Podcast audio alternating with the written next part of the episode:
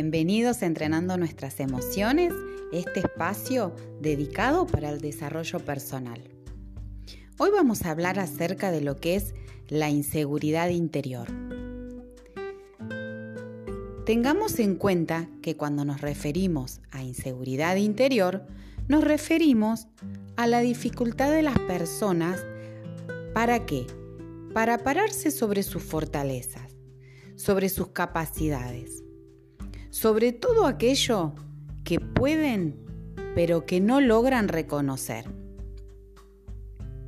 Hoy en día para muchas personas decidir implica un enorme conflicto. Cuantas más opciones tenemos, más difícil nos resulta decidir. Los seres humanos tomamos muchas decisiones por días, desde las más superficiales hasta las más trascendentes. Tenés en cuenta que cuanto más te cuesta decidir o afrontar un conflicto, cuando la inseguridad es una emoción que nos impide avanzar, estamos hablando de una inseguridad interior. ¿Qué pasa cuando agrandamos las debilidades y no podemos ver nuestras capacidades? ¿Sabes qué sucede? Todo eso nos lleva a dudar, a preguntar, a rumiar, a analizar permanentemente a no tomar decisiones o a tomarlas sin confianza en nosotros mismos. Ahora vamos a ver la buena estima. ¿En qué consiste? Consiste en vernos en nuestra totalidad. ¿Qué quiere decir? Ver tanto los puntos fuertes como nuestros puntos débiles de manera objetiva. Vamos a analizar juntos cómo actúa una persona insegura. En primer lugar, detiene a los demás. A modo de ejemplo, si un hombre o una mujer está en pareja y tiene inseguridad interior, aplastará la estima del otro. ¿De qué manera? diciéndoles frases como no podés, no lo vas a lograr, no tenés lo que se necesita. Es decir, va a tener una actitud negativa. Otra manifestación de la gente insegura es que trabaja sin parar. ¿Sabes por qué? Porque necesita que alguien le diga cuánto trabajas está buscando el reconocimiento externo. Alguien que actúa de ese modo probablemente va a terminar con mucho estrés. Otra manifestación de inseguridad es cuidar la imagen delante de los demás.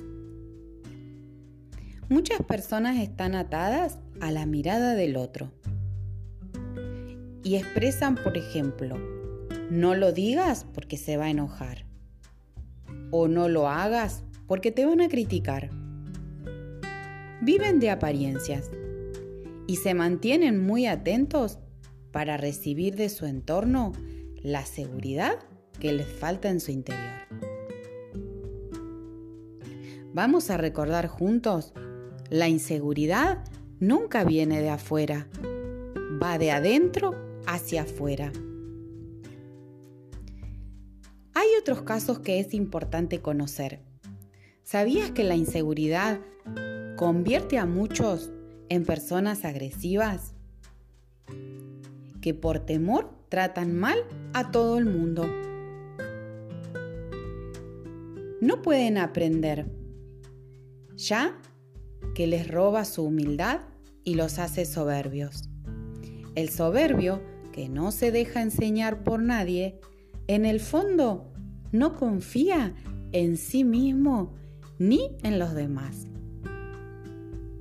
Por el contrario, la persona segura no precisa impresionar a nadie, porque sabe quién es y cuánto vale.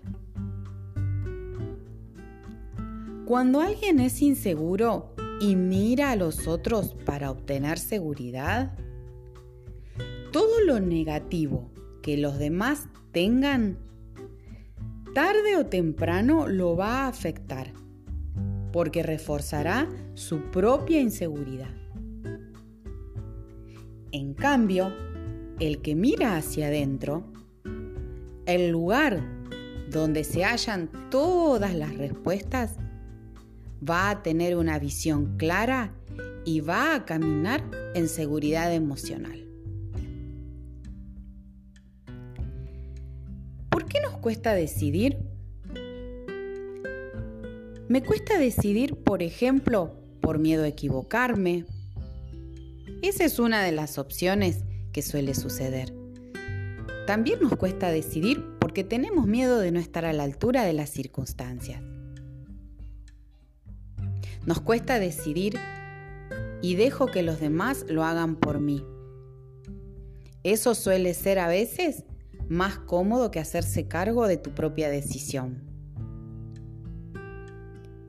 A veces tomamos decisiones y después dudamos acerca de las decisiones que tomamos. Es aconsejable el ejercicio de escribir los inconvenientes y los beneficios lo cual te va a permitir realizar una evaluación. ¿Por qué decidís lo que decidís?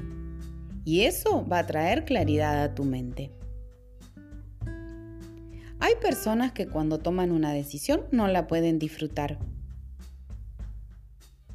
¿Por qué? Porque cuando estamos decidiendo ganamos algo y perdemos algo. Ahora, si ponemos el foco en lo que perdemos, nunca vamos a poder disfrutar los beneficios. Pongamos el foco en lo que estamos ganando. Para superar la inseguridad interior, tenemos que trabajar el tema de la confianza, tanto en uno mismo como en los demás. Estas son algunas de las características de quienes confían en sí mismos y en los otros son muy proactivos a la hora de resolver los problemas. Se respetan a sí mismos. Se aman de manera sana y de manera equilibrada. Cuidan su aspecto personal y también su mundo interior. A veces dudan, pero eligen una u otra opción. No se estancan. ¿Sabes qué decía Albert Einstein? La vida es como una bicicleta. Para mantener el equilibrio tenemos que seguir adelante. Hoy te invito a que puedas tomar las mejores decisiones de tu día o de tu vida, pero poniendo el foco en lo que vas a ganar, en el beneficio que vas a obtener y que quites tu mirada de lo que vas a perder mientras te animes a decidir. Te espero en la próxima cita de Entrenando nuestras emociones.